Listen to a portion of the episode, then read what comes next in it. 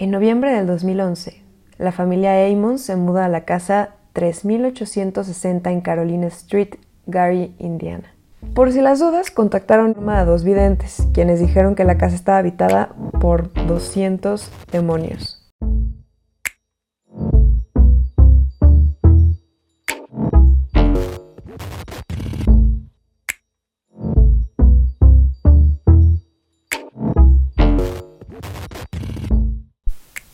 Bienvenidas, bienvenidos, bienvenides. Esto es Dalia Podcast y yo soy Dani. Hoy no me acompaña nadie, hoy estoy solita, pero hoy les traigo un caso paranormal. La verdad es que es de mis favoritos. Lo quería guardar para un poquito más adelante, pero no me puedo aguantar. Es bastante largo, entonces agarren sus snacks, sus drinks. Yo ahorita estoy tomando puro té, puro tecito porque es en la noche y ya está haciendo muchísimo frío. Y pues nada, vamos a comenzar con la historia. Hoy les traigo el caso de la Toya Amons o la Casa de los 200 Demonios. En noviembre del 2011, la familia Amons se muda a la casa 3860 en Carolina Street, Gary, Indiana. La familia se conformaba por la Toya, quien era la madre, Rosa, quien era la abuela, y tres niños de 12, 9 y 7 años respectivamente. Ahora, es un poco eh, repetitivo porque la Toya pide durante todo el caso que no se mencionen los nombres de sus hijos, entonces nos vamos a referir a ellos como la mayor de 12, el mediano de 9 y el pequeño de 7 años. Menos de un mes después, la casa comenzó a infestarse de moscas enormes y muy negras, no habían explicaciones para tal cosa, pues no era verano y la casa no tenía nidos de insectos ni olores que atrajeran a estos insectos. Y por más moscas que mataban parecía que el número seguía subiendo. Poco a poco, más acontecimientos extraños comenzaron a pasar. Rosa y la Toya afirman que cuando todo empezó, escuchaban pasos que subían desde el sótano. Este sonido siempre seguía el rechinido de la puerta del sótano abriéndose. Siempre que bajaban, Trataban de ver si era alguno de los niños o alguien que hubiera entrado a la casa, pero nunca había nadie. Se les ocurrió comenzar a cerrar con llave la puerta cada noche para evitar los sonidos, pero estos siguieron. Una de esas noches, la Toya vio una sombra humana que parecía masculina en su sala. Se incorporó para investigar y encontró huellas de pisadas, o sea, pisadas que parecían de unas botas grandes y mojadas. Una madrugada, la familia se encontraba despierta junto con ciertos invitados, ya que un ser querido había fallecido y la reunión se estaba llevando a cabo en, su casa. Eh, cuando la Toya, que se encontraba en uno de los cuartos, empezó a gritarle a su mamá Rosa, mamá, mamá. Entonces todos acudieron a la recámara, se escuchaba muy agitada y su hija mayor de 12 años se encontraba levitando sobre su cama inconscientemente. Todos se pusieron a rezar, y eventualmente la niña descendió pero no recordaba nada de lo que había sucedido. Ahora, lo más interesante de este caso es que hay muchísimos testigos. Aquí apenas empezamos con algunos de los testigos que, que afirman haber visto tantos hechos paranormales en esta casa. Pero además, eh, más adelante les voy a contar que hay muchos policías que hicieron reportes, incluso eh, personas de servicios familiares que hicieron reportes afirmando todos estos hechos. Entonces, es de los casos más documentados de actividad paranormal que existen, sobre todo de nuestra época, por así decirlo. Después de este hecho, de que la niña de 12 años levitara, contactaron a una iglesia y les recomendaron que limpiaran la casa con amoníaco y cloro, eh, son detergentes súper fuertes, si no lo saben, eh, y supongo que también tienen algunos poderes como de limpieza energética. Eh, después tendrían que hacer cruces en las puertas y ventanas con aceite de oliva y tendrían que hacer lo mismo en los pies y manos de los niños, así como en su frente. Por si las dudas, contactaron de igual forma a dos videntes, quienes dijeron que la casa estaba habitada por 200 demonios. Ahora imagínense esto, hay películas que hemos visto donde se involucra un demonio y son bastante fuertes. Imagínense la fuerza de 200 demonios viviendo en una sola casa. Entonces, para ese momento no podían mudarse por cuestiones económicas, entonces optaron por hacer un altar en el sótano. esto igual una recomendación eh, de alguien involucrado. Pusieron una mesa con un mantel blanco, imágenes religiosas y la Biblia abierta en el Salmo 91. Quemaron salvia e hicieron cruces con el humo mientras todos estaban vestidos de blanco y tenían telas del mismo color enredados en la cabeza como un tipo de turbantes. Durante tres días la actividad paró, pero después se volvió muchísimo peor. Al parecer esto fue como un detonante, algo que hizo enojar a las energías que estaban en esa casa. Entonces los demonios comenzaron a poseer a la Toya y a sus tres hijos, quienes constantemente sonreían de forma macabra y volteaban los ojos. O sea, imagínense eso, por favor. Si los niños de por sí son de las cosas más creepy que viven en este mundo, porque literalmente no tienen filtro, imagínense a un niño que sonríe de forma macabra y encima voltea los ojos. Curiosamente, la abuela Rosa nunca sufrió de posesión porque ella decía que nació con una protección divina. Entonces, durante toda esta historia, Rosa no sufre absolutamente nada. Los síntomas que sufría la toya, los síntomas que sufría la toya eran espasmos corporales, aumento de su temperatura corporal, temblores incontrolables, entre otras cosas. El niño más pequeño, el de 7 años, comienza a hablar con un niño invisible dentro de uno de los closets, y esto se vuelve algo cotidiano. Decía que este niño le describía cómo se siente ser asesinado, un día, este niño salió volando del baño como si una fuerza externa lo empujara. Y de igual forma a la niña de 12 le cayó una cabecera encima causándole una herida sumamente grave. Entonces ella también solía escuchar voces que le decían que iba a morir en los próximos 20 minutos, entonces se empezaba a asustar muchísimo. Y también escuchaba amenazas en contra de su familia y regularmente sentía que estaba siendo ahorcada. O sea, le decían las, estas voces que en los próximos 20 minutos iba a morir, ella empezaba a tener ataques de ansiedad, de pánico. Y también las voces le empezaban a decir que su familia iba a morir, que los iban a matar.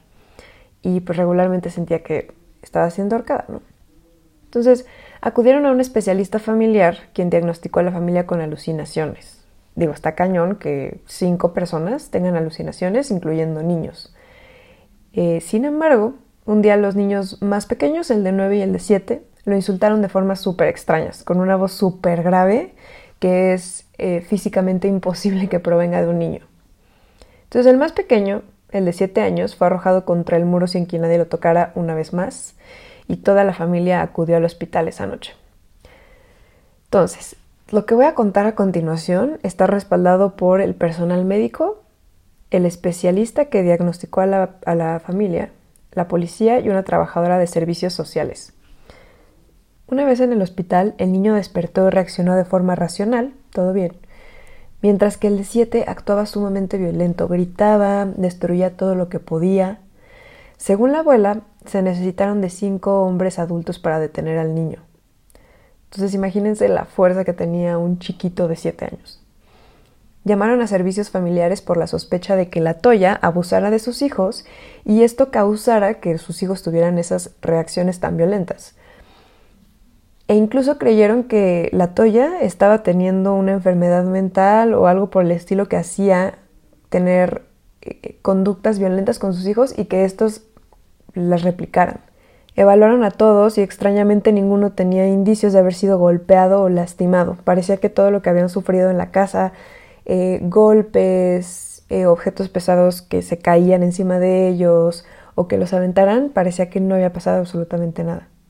El más pequeño, en su episodio violento, comenzó a gruñir y se voltearon sus ojos, y comenzó a ahorcar a su hermano de nueve años, y le empezó a decir es tiempo de morir, te voy a matar.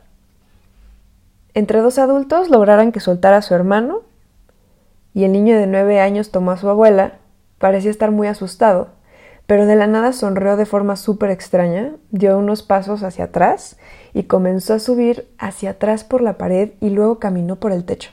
O sea, agarrado de la mano de su abuela, empezó a dar pasos hacia atrás, luego saltó hacia el techo, caminó sobre el techo, o sea, de cabeza, saltó otra vez al piso y cayó sobre sus pies, delante de la abuela y sin soltar su mano ni un segundo.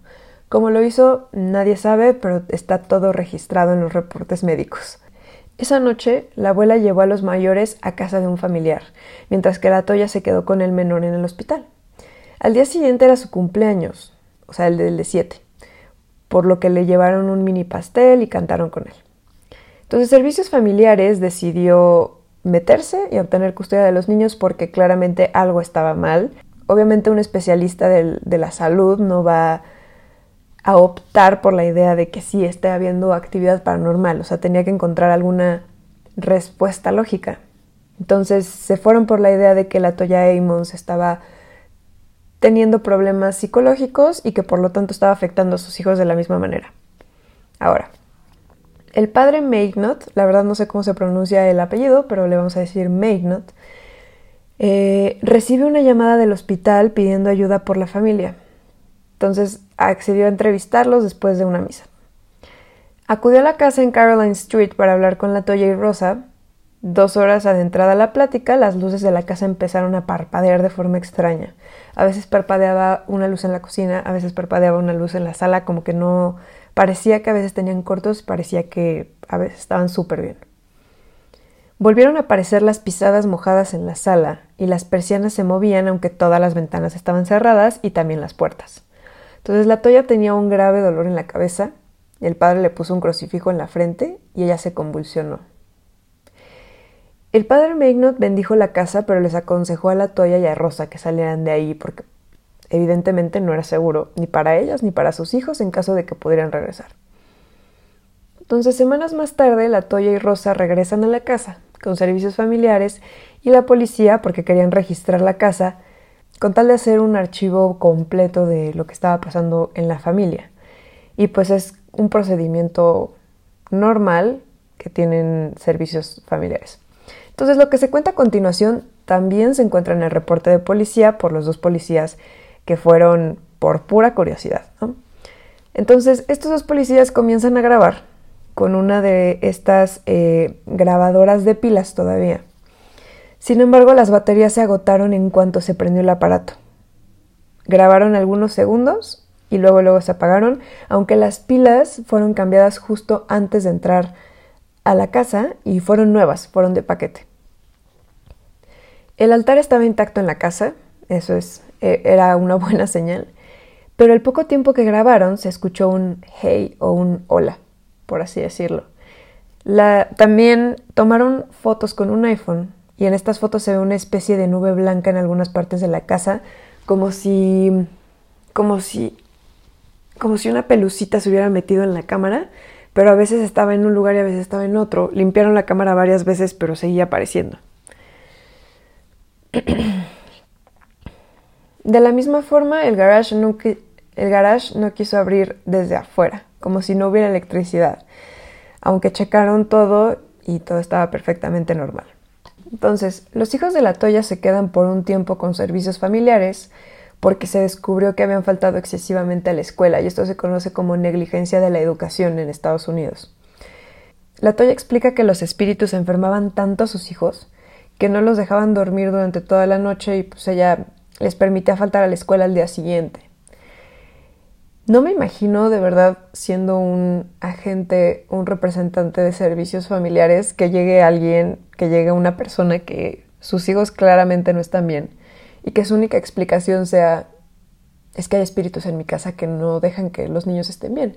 En este caso particular, ya que todo el caso está como muy registrado, ya ustedes me dirán qué piensan, pero sigue en duda si realmente existieron esta actividad paranormal, a pesar de que hay muchísimos testigos y muchísimos registros, todavía se duda de si la Toya estaba realmente bien de salud mental y si no tuvo nada que ver con las reacciones de sus hijos. Pero bueno, entonces, durante, durante las evaluaciones de los niños, en servicios familiares también, Notaron que el en medio solía actuar poseído cuando algo no le gustaba o se molestaba, una especie como de berrinche. Mientras que el de ahora, de ocho años, el más chico, contaba las historias de forma extraña, incoherentes, como, como alguien que está mintiendo todo el tiempo.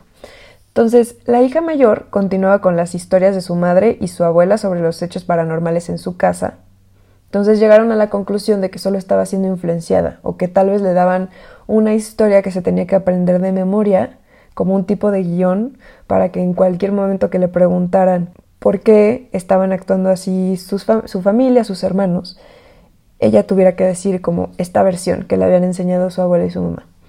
Entonces una vez más regresan a la casa la Toya, Rosa, el padre Maynot y los dos policías que acudieron anteriormente, pero llevaron a otros dos policías con perros de seguridad para registrar la casa una vez más. Al principio los perros no mostraron mucho interés en la casa, por lo que se dirigieron al sótano. Y al llegar vieron un líquido aceitoso, pegajoso, goteando en las persianas. Lo dejaron pasar y buscaron algo que pudiera explicar la actividad paranormal en la casa, como que ya no les quedaban muchas opciones para justificar el comportamiento.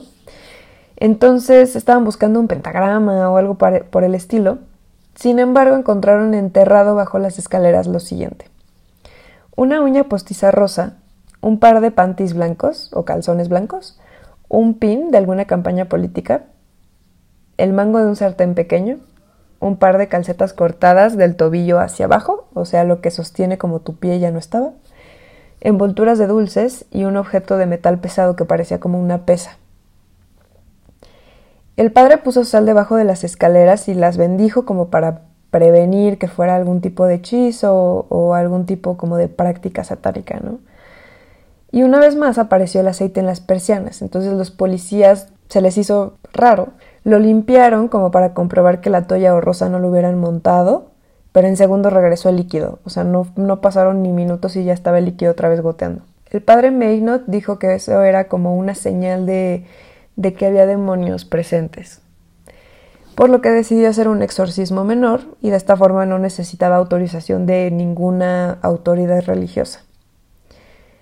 Dentro de la casa estaba también la encargada de servicios familiares, quien se llamaba Ilik. Esta ya había visitado la casa anteriormente, donde sintió que su dedo meñique estaba roto mientras estuvo ahí. Dice que le picaba, como cuando te machucas el dedo, a mí se me hizo como más o menos esa sensación. Y sentía que no lo podía mover, le dolía mucho. Salió de la casa porque también empezó a tener mucho, eh, un dolor muy fuerte en la cabeza. Y justo después de que tuvo esa visita en la casa, tuvo muchos accidentes. Tuvo quemaduras de tercer grado en una motocicleta, se rompió las costillas mientras esquiaba, se rompió la mano al golpear una mesa y se rompió un tobillo cuando corrió en chanclas. Entonces, digo, también hermana, no, corran, no corras en chanclas, no corran en chanclas, por favor pero son demasiados accidentes en muy poco tiempo. Al terminar el exorcismo menor, Magnot le pidió a la Toya que investigara o intentara saber los nombres de los demonios porque es eh, conocimiento común que si sabes el nombre del demonio que está como dentro de, de alguna persona, es mucho más fácil que salga. Entonces ella los buscó en internet basándose en los problemas que habían tenido, o sea, buscó eh, qué demonio representaba cada actividad que había pasado en su casa. Finalmente se le concedió a Magnot hacer un, exorcismo mayor, que en realidad hizo tres, dos en inglés y uno en latín. Puso un crucifijo en la frente de la toya una vez más y rezó con Magnot hasta que el dolor fue insoportable, se quedó dormida y ahí supieron que ya estaba libre. Entre el segundo y el tercer exorcismo, Magnot se fue a un retiro y dejó a cargo a una mujer con el nombre de un demonio escrito en un pedazo de papel y metido en un sobre. Entonces le dejó como instrucción que si la toya sufría de cualquier actividad, ella quemaría el sobre. Era como ya el último paso, la última opción que estaba puesta sobre la mesa para que fueran completamente libres. Y así fue. La toya le dijo a Magnot que tenía pesadillas por la noche y este le, le dijo a la otra mujer que quemara el sobre ella lo quemó y la pesadilla acabó ahí. La Toya obtuvo custodia de sus tres hijos, se mudaron a Indianápolis y no volvieron a tener encuentros paranormales, por lo que se sabe. Entonces, es un caso muy resumido. Lo que les acabo de contar es súper, súper resumido.